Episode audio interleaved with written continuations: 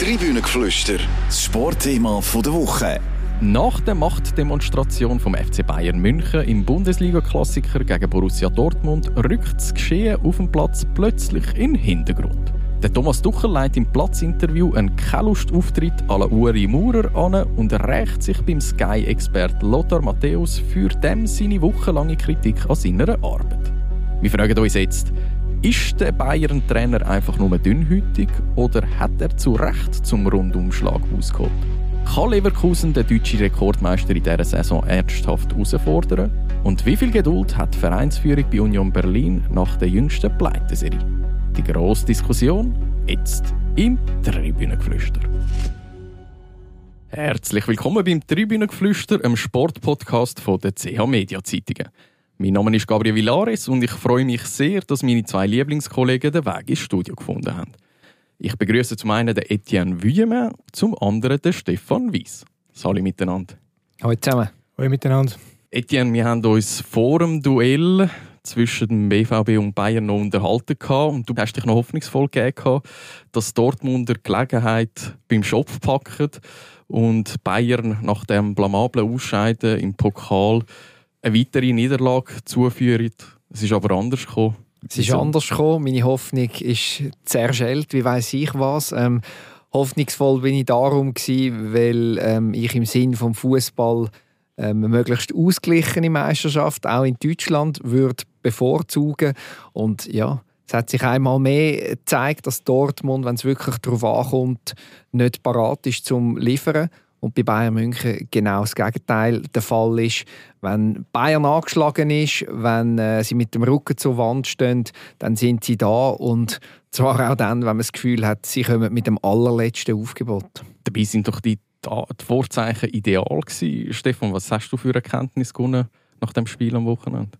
Also zu den Vorzeichen, die sind ideal gewesen, auf den ersten Blick, aber wie es Eti schon angetönt hat, ist eben immer dann, wenn man meint, jetzt liegt Bayern am Boden oder der Gegner hat extrem viel Rückenwind, dann kommt es genau äh, andersrum. Also das haben wir schon gefühlt hundertmal erlebt, dass genau dann Bayern Muskeln spielen lässt, wenn man es eben eigentlich auf den ersten Blick nicht erwartet. Und darum bin ich, bin ich auch nicht überrascht gewesen, vielleicht über die Höhe vom Resultat schlussendlich, aber äh, nicht überrascht, dass Bayern den Match mehr oder weniger souverän gewinnt. Ja, es ist ja, ich, ich würde sogar sagen, es ist eben nicht mehr oder weniger souverän gewesen. Es ist 4-0 ist ja eigentlich noch, noch zu knapp und, und die Art und Weise vom Dortmunder Auftritt ist ja das, was irgendwie zu denken gibt. Und nicht, ob es am Schluss äh, ein, ein, Sieg für Bayern oder ein Unentschieden, das kann es ja mal geben, aber, aber so wie, wie, sich die beiden Mannschaften auf dem Feld gezeigt hat, muss man zum Schluss kommen, das ist, das ist mehr als ein Klassenunterschied und das ist eben Dortmund, wo jedes Jahr das Gefühl hat, jetzt wäre der Moment, jetzt könnten wir Bayern äh, packen und das Jahr noch beschwören von wegen, ja, lieber ein bisschen weniger sexy spielen und dafür mehr Erfolg, auch mal ein zweimal, dreimal, vier-null, eins-null gewinnen, dass das eben auch ein wichtiger Sieg kann sein. Und dann kommt so eine, so eine Klatsch. Also da, da ist eine, eine ganze Region wieder mal grausam auf, auf, auf dem harten Boden von der Realität aufprallt. Man ist auf dem Boden und das nachdem das Ende Saison ist man so nah dran gewesen und hat gedacht, auch wieder hat man gedacht, ja, wenn nicht jetzt, wenn dann. Jetzt ist wieder so ein Moment gewesen und irgendwie ja, also kann man dann aufstehen nach all diesen Rückschlägen, die man immer wieder erlebt? Ja, also ich bin eigentlich gar nicht einverstanden, dass man jetzt in dieser Saison kann sagen kann, es ist ein Moment von jetzt oder nie. Das hat die letzte Saison gehalten, weil Bayern einfach wirklich ganz schwach war, über, äh, über weite Teile vom, vom Frühling auch. Aber in dieser Saison, eigentlich, finde ich, wenn man es objektiv anschaut, ist Dortmund kein, kein Meisterkandidat. Die sind jetzt ein bisschen aufgrund auch vom, vom Spielplanglück, weil sie noch gar kein Spitzenteam gespielt haben, jetzt irgendwie in die Spitzenteam, äh, Spitzenspiel Fischen hineingekieft worden, wo aber eigentlich die Realität auf dem Platz schon seit Wochen ganz anders aussieht. Also sie haben äh, extrem viel glückliche Sieg oder glückliche Punktgewinne gemacht. Sie sind in der, in der Champions League gegen PSG völlig chancenlos gewesen. Sie sind in der Champions League gegen Milan spielerisch deutlich unterlegen gewesen, haben einen glücklichen Punkt geholt. In der Meisterschaft zum Teil mit späten Goal gegen schlechtere Mannschaften, viel schlechtere Mannschaften noch Punkte. Also es hat gestummen von der Tabellensituation her, aber aufgrund von der Qualität der Mannschaft ist das eigentlich kein Spitzenspiel. Absolut einverstanden. Bochum ähm, ein Unentschieden. Heidenheim war, glaube ich, ein Unentschieden. Ähm, das, ja, das wirkt jetzt im, im Rückblick dann irgendwie halt doch nochmal äh, ein, bisschen, ein bisschen klarer, dass das eben mehr als nur äh, Probleme sind. Du hast gesagt, es hat dich nicht überrascht, Stefan, dass sich Bayern am Schluss durchgesetzt hat. Ja, einverstanden, aber am Schluss, dass man doch irgendwie hat müssen, Gregor Kobel gegenüber dankbar sein, dass man nur vier Goal eingefangen hat, das überrascht aber doch. Ja, na natürlich. Ich wollte jetzt auch nicht so zynisch sein und sagen, ich hätte jetzt irgendwie vor dem Spiel auf ein 4-0 tippt. Ich, einfach, ich bin sicher gewesen, dass Bayern aufgrund von dem, von dem Rückschlag oder von der Blamage, die sie im Cup drei Tage vorher dass, dass die Reaktion kommt. Und die kommt eben beim FC Bayern meistens, zumindest in der, in der Meisterschaft. Äh, auch wenn sie jetzt vielleicht das mal ähm, personell ein bisschen geschwächt sind.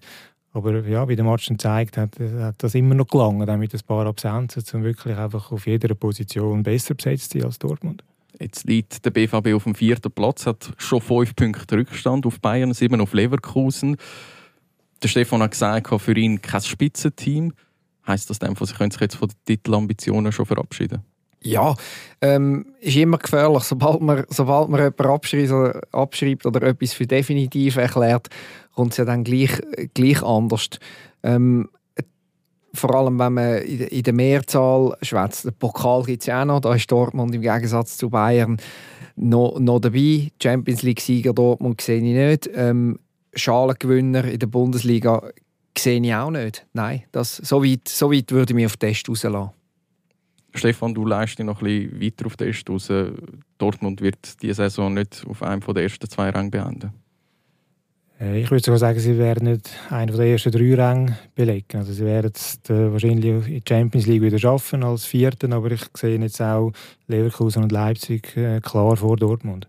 Gut, Im Normalfall wäre ja nach dem Spiel zumindest der Hattrick von Harry Kane äh, das grosse Thema gewesen. Übrigens schon der dritte in dieser Saison. Er steht schon bei 15 Goal nach 10 Meisterschaftsspielen. Aber sein Trainer, der Thomas Tuchel, hat am Engländer Joe gestohlen. Wir hören mal rein, was in dem Platzinterview nach dem Spiel genau vorgefallen ist.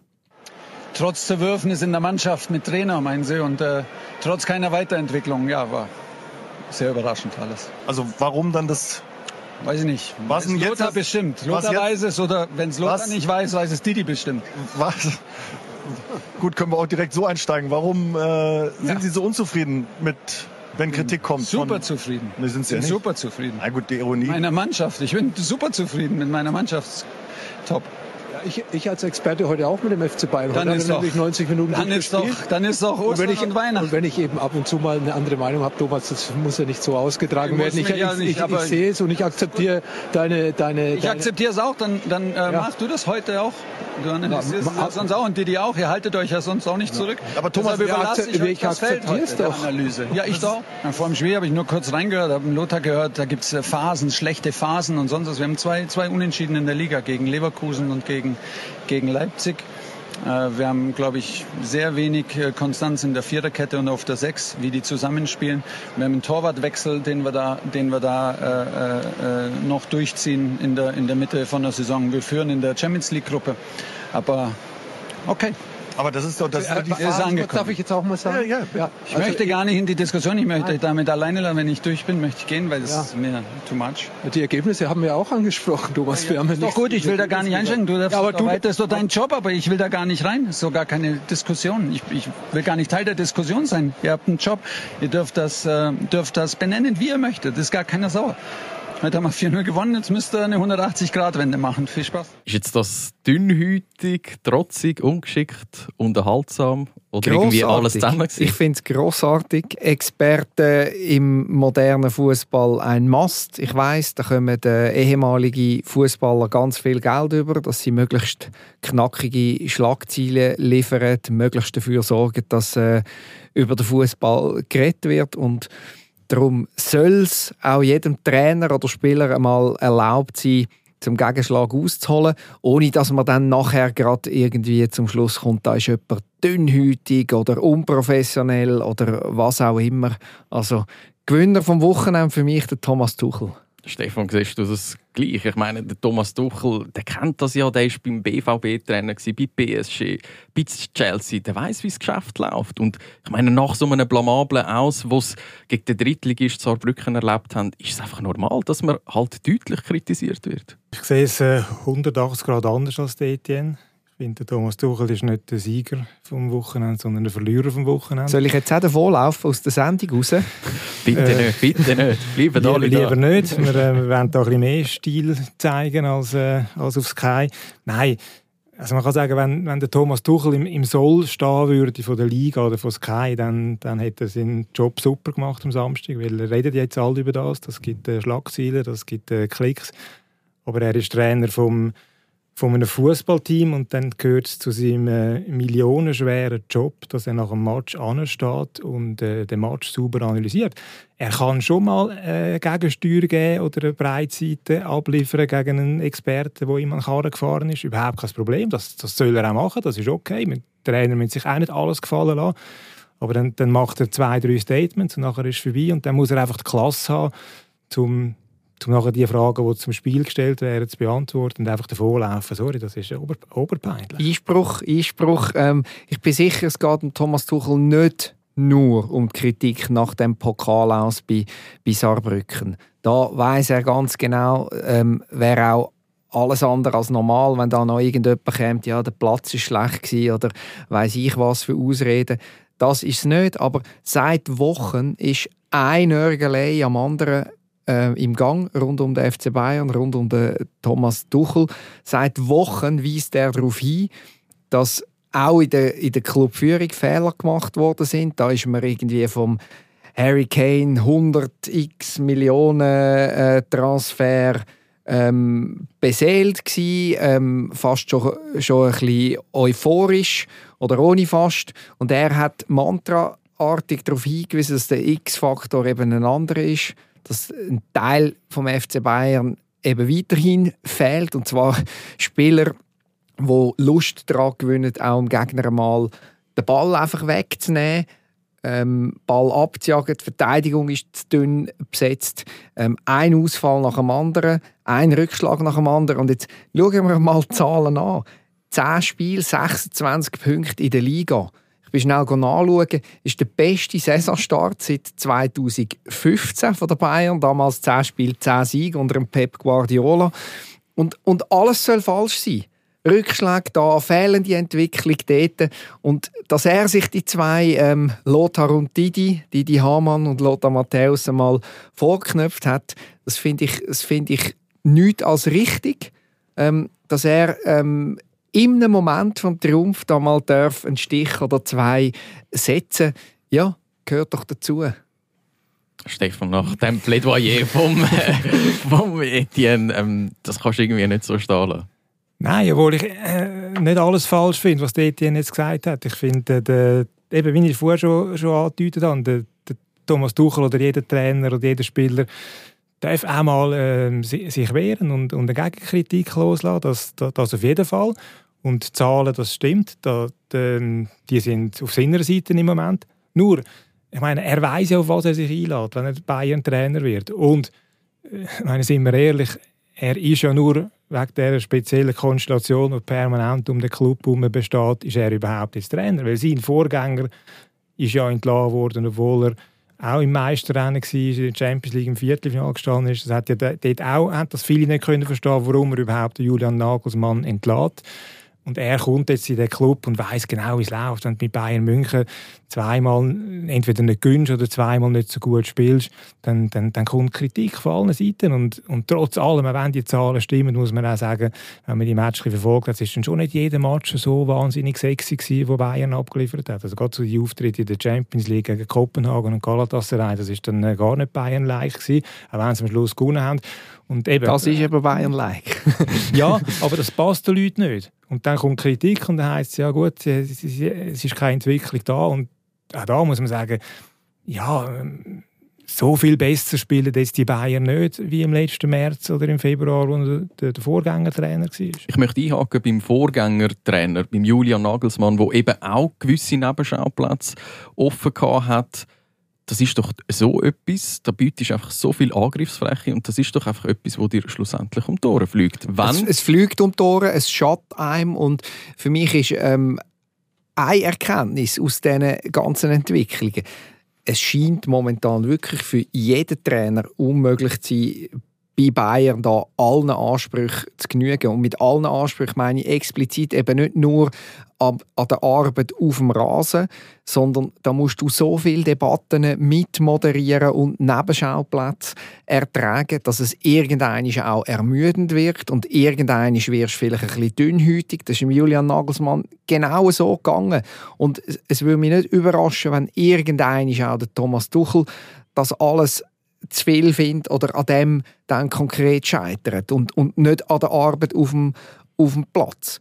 Und dass da ich habe einfach ein gewisses Verständnis, wenn du Woche für Woche oder meistens noch zweimal pro Woche kritisiert wirst, hinterfragt wirst und ein riesen Tamtam veranstaltet wird, explizit gerade von, von Experten, die ja, Woche für Woche sich gemütlich äh, in den Stuhl setzen und Parolen raushauen. Gut, sie sind ähm, immerhin Ex-Bayern-Spieler, äh, also sie wissen schon ein bisschen, von was sie Sie wissen, von was sie reden, aber sie haben das Ziel ganz klar, da bin ich sicher, ähm, Spieler und Trainer zu destabilisieren.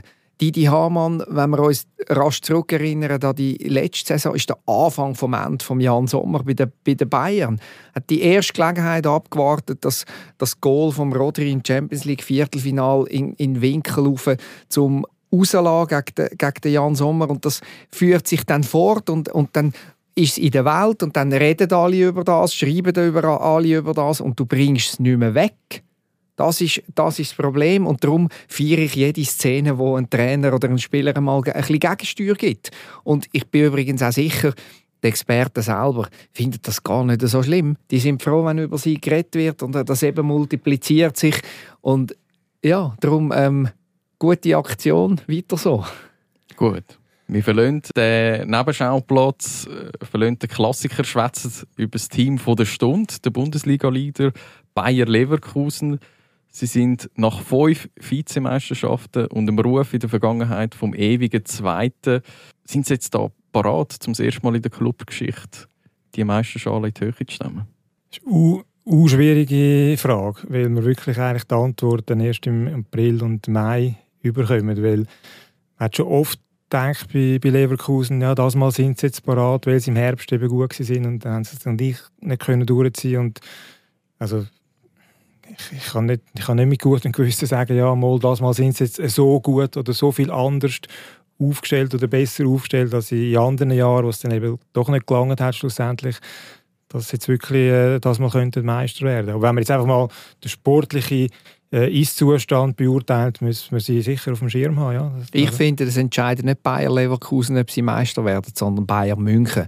Und da ähm, so, so toll ich den Fußball von Leverkusen finde, so überragend ähm, die Ausbeute bis jetzt ist, ähm, ist für mich klar, nein, Leverkusen kann es nicht werden, weil trotz allen Unruhe hat Bayern München im Moment viel zu viele Punkte.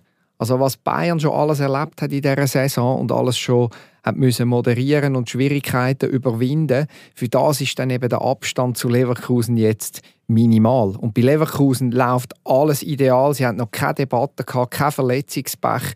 Ähm, jetzt ist äh, gerade der, der Goalie, der Radetzky, gesagt, wenn wir sogar solche Spiele gewinnen, wie, wie jetzt das 3-2 gegen, gegen Hoffenheim, dann ja, okay, also es läuft alles im Moment für Leverkusen. Die Schwierigkeiten werden noch kommen.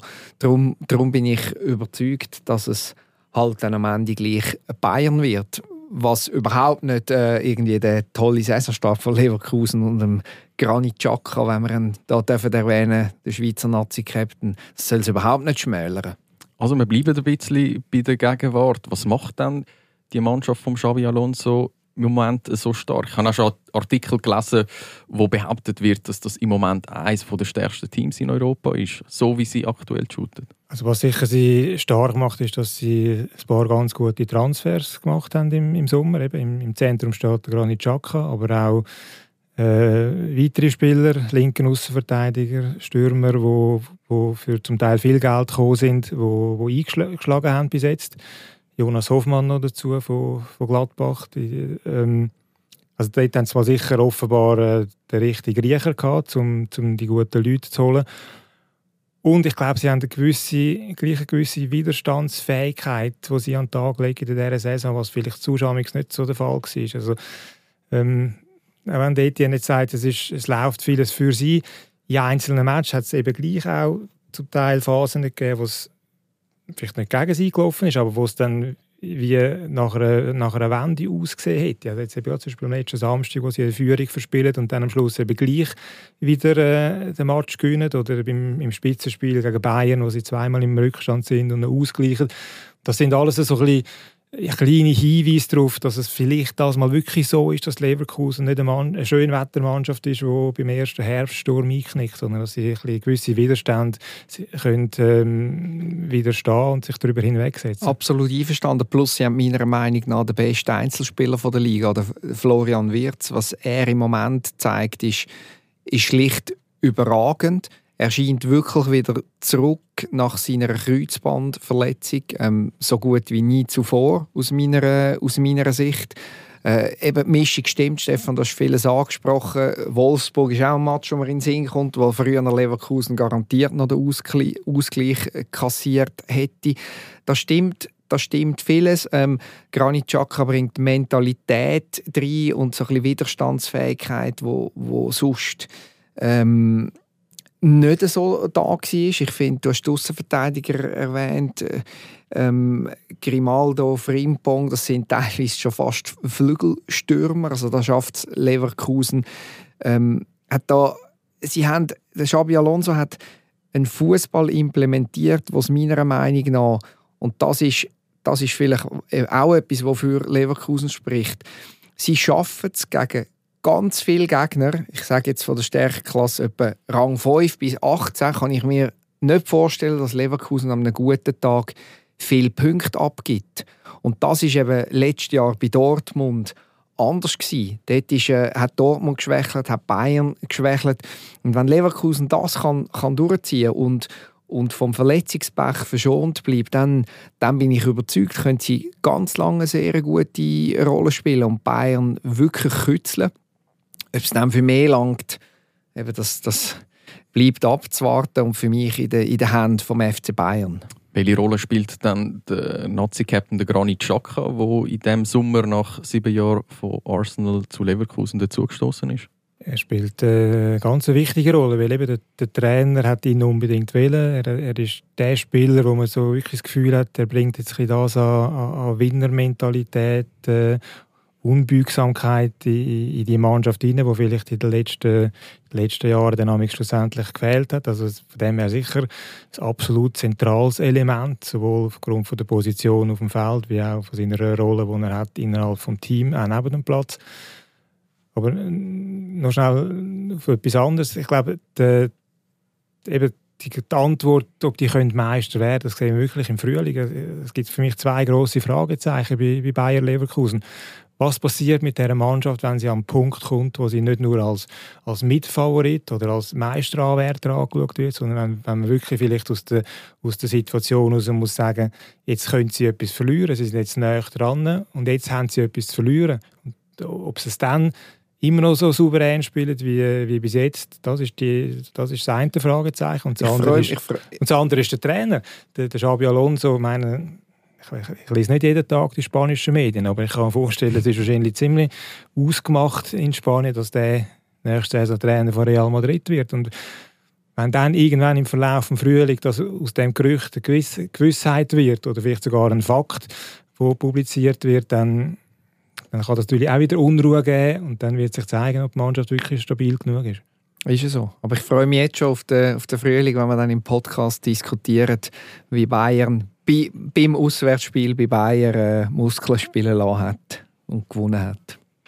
Gut, wir kommen ans andere Ende der Tabelle. Dort haltet sich das Team vom Urs Fischer Union Berlin auf dem drittletzten Platz mit sechs Punkten auf. Am Wochenende hat es gegen Eintracht Frankfurt wettbewerbsübergreifend die zwölfte Niederlage gegeben. Was läuft da alles schief? Boah, was für eine grosse Frage.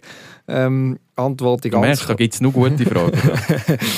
ähm, antworte ich kurz und knapp. Ähm, vieles läuft schief, aber nicht alles. Ähm, da ist eine Mannschaft am Werk, wo, wo ähm, sich an Höhenflug hat anfangen zu gewöhnen, ähm, sich nicht mehr darauf besinnt, was die eigentlichen Stärken sind, wo ein bisschen Pech hat dort, wo sie in den vergangenen Jahren ein bisschen Glück gehabt hat. Und das alles führt dazu, dass ja, eine Niederlage sich an die, an die andere reiht. Aber was eben wirklich gut läuft in dem Verein, und das sage ich im Wissen darum, dass äh, vielleicht schon bald alles kann anders sein aber der Zusammenhalt in der Krise, wie sie das angehen, vom Präsident über Sportchef zum Trainer Urs Fischer bis in die Mannschaft hin, der, der ähm, lässt darauf schliessen, dass noch genug intakt ist, als dass da alles auseinanderbrechen der Urs Fischer ist seit dem 18. Trainer in Berlin, hat sie Bundesliga geführt, dann in die Conference League, dann in die Europa League, dann weiter aufgeklettert, in die Champions League, ein unglaubliches Märchen, eins, wo, wo jetzt sein Ende nimmt.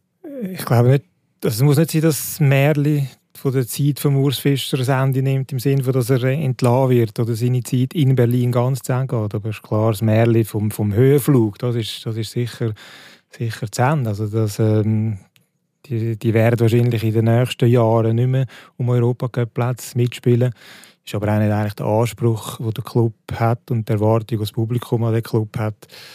Sie müssen jetzt einfach irgendwie schauen, dass sie in dieser Saison nicht absteigen. Und das, was Etienne angesprochen hat, eben hat so ein bisschen von außen das Gefühl, es ist noch nicht so ein Alarmismus rund um den Club, dass die Stimmung total negativ ist, sowohl innerhalb des Vereins wie auch vom Publikum. Und das das lässt für Union ein bisschen darauf hoffen, dass sie mit einem Erfolgserlebnis vielleicht wieder in einen, in einen nicht in einen Flow, aber in, in, in, in einen Lauf hineinkommen, wo sie einfach immer wieder mal dann ihre Siege machen und ihre Punkte, dass dann eben wirklich schlussendlich nicht absteigen.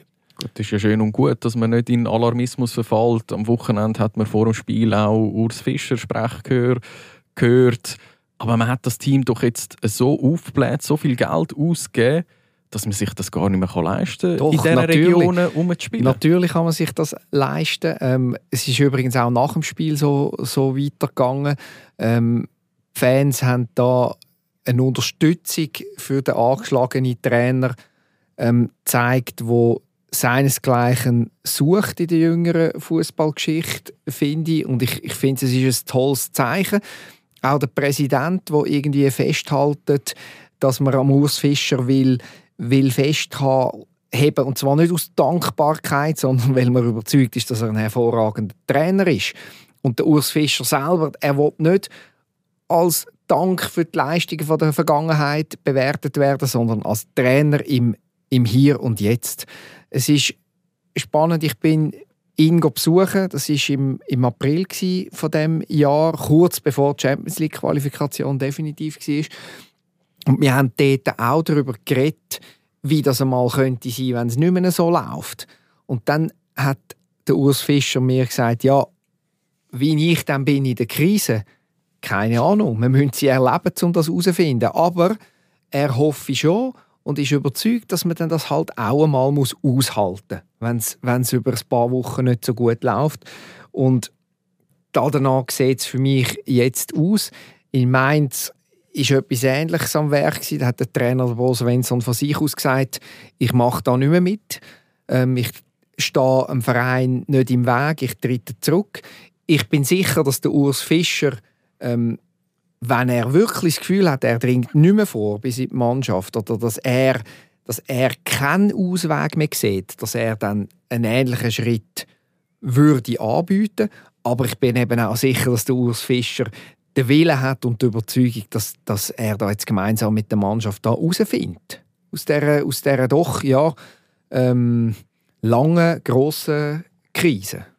Den Glauben hat er noch, das hat er auch am Wochenende gesagt. Er ist bereit zum Weiterkämpfen, aber die nächsten Aufgaben, um die Wende zu schaffen, am Mittwoch gegen Napoli, am Sonntag gegen Leverkusen, die sind nicht so günstig. Ja, das ist vielleicht aber auch ein Vorteil für ihn, weil es sind jetzt Matches, wo, wo sie vielleicht auch, wenn sie in Form wären, nicht würden gewinnen. Ich glaube, ähm, schwieriger wäre das Spiel, wo sie gegen, gegen einen anderen Abstiegskandidaten würden verlieren. Oder ein Spiel wie am letzten Samstag gegen, gegen Eintracht Frankfurt, wo ein Mittelfeldclub ist und dann verlierst sang- und klanglos 0-3. Das sind dann vielleicht eher die Matches, wo das Risiko in sich birgen, dass dann irgendwie könnte die Stimmung gleich einmal kippen. Vielleicht auch beim, beim Vorstand, wo man dann sagt, hm, jetzt geht es doch nicht weiter. Von dem her sind das nicht einmal so, so so blöde Match, sage ich mal, für den, für den Urs Fischer, außer dass vielleicht die Niederlagenserie noch mal ein bisschen verlängert wird. Aber also ich, ich hoffe mir, dass, dass er bleiben kann und ich hoffe mir, dass, dass es in Berlin ähnlich machen wie vor ein paar Jahren in Freiburg, wo ja auch mit dem Trainer abgestiegen ist, den Trainer behalten hat, wieder aufgestiegen ist und die haben jetzt auch in den letzten Jahren einmal Europa Cup gespielt. Also das ist das, es zeigt, dass das auch geht. Dass man nicht immer gerade muss einen Trainer wechseln muss, dass man einfach kann sagen okay, wir halten dem, an dem Mann fest, wo man Erfolg hat, jetzt halten wir auch an einem im Misserfolg fest und dann geht es wieder aufwärts. Also du glaubst auch, er wird sich so schnell nicht verabschieden, auch wenn nach Ende dieser Woche 14 Pleiten in Serie dastehen? Ich kann mir das gut vorstellen, dass das so ist ich sage nicht, nur aus romantischen Erinnerungen an Freiburg etc. muss man jetzt sagen, in jedem Fall muss jeder Trainer immer bleiben, auch in einer Krise. Es braucht Voraussetzungen, die sind meiner Meinung nach bei Union Berlin gegeben. Es ist ein, ein ruhig geschaffenes Management am Werk, angeführt von einem Präsidenten, wo, wo hinter dem Trainer steht, über einen Sportdirektor, der ein gutes Zusammenarbeiten hat mit dem Trainer und ganz wichtig auch, auch Garderobe. Sobald irgendwie Teile von der Mannschaft nicht mehr überzeugt werden von dem, von dem Weg, dann könnte es schwierig werden. Also ist für mich der entscheidende Punkt, schafft es der Urs Fischer weiterhin seine, seine Spieler an Bord zu behalten da gibt es für mich ähm, bis jetzt keinen Hinweis, dass es anders könnte, könnte sein. Also es hat mal die Auswechslung gegeben mit dem, äh, mit dem Handschlag, wo verweigert, wo verweigert worden ist, von Fana, genau. Ist gesperrt worden intern, jetzt wieder zurück, sofort in der Startelf. Ich glaube, das ist ein Zeichen, was es gebraucht hat. Und wenn aus so kleinen Geschichten, die können in zweierlei Richtungen gehen. Es kann ein Anfang sein vom Ende, wenn es anfängt zu gären und da eine Unzufriedenheit etc. Ähm, sich breit macht. Es kann aber auch eben genau umgekehrt laufen, dass es, dass es ein Zeichen ist an alle, hey, ähm, es ist immer noch der Trainer, der die Zügel an der Hand hat, hat. Ähm, so etwas dulden wir nicht, wird büßt, aber auch wieder, wieder integriert nachher, äh, Schwamm darüber vergessen. Ich deuten Zeichen im Moment so, dass es eher in die Richtung läuft, dass da immer noch der Urs Fischer der absolute ähm, Chef ist, wo, wo nicht anzweifeln oder hinterfragt wird. Gut, also ihr deutet Zeichen noch nicht auf Abschied, aber wir tun uns mal verabschieden, zumindest mal vorläufig, bis nächste Woche. Etienne und Stefan, danke euch, sind ihr da gewesen. Sehr gern. Bitte, bitte. Wenn euch die Folge gefallen hat, dann dürft ihr das Tribünengeflüster gerne beim Podcast-Anbieter von eurem Vertrauen abonnieren, damit ihr uns auch künftig nicht verpasst. Noch mehr Podcasts findet ihr unter chmedia.ch podcasts. Eine schöne Woche zusammen. Tribünengeflüster, das Sportthema der Woche.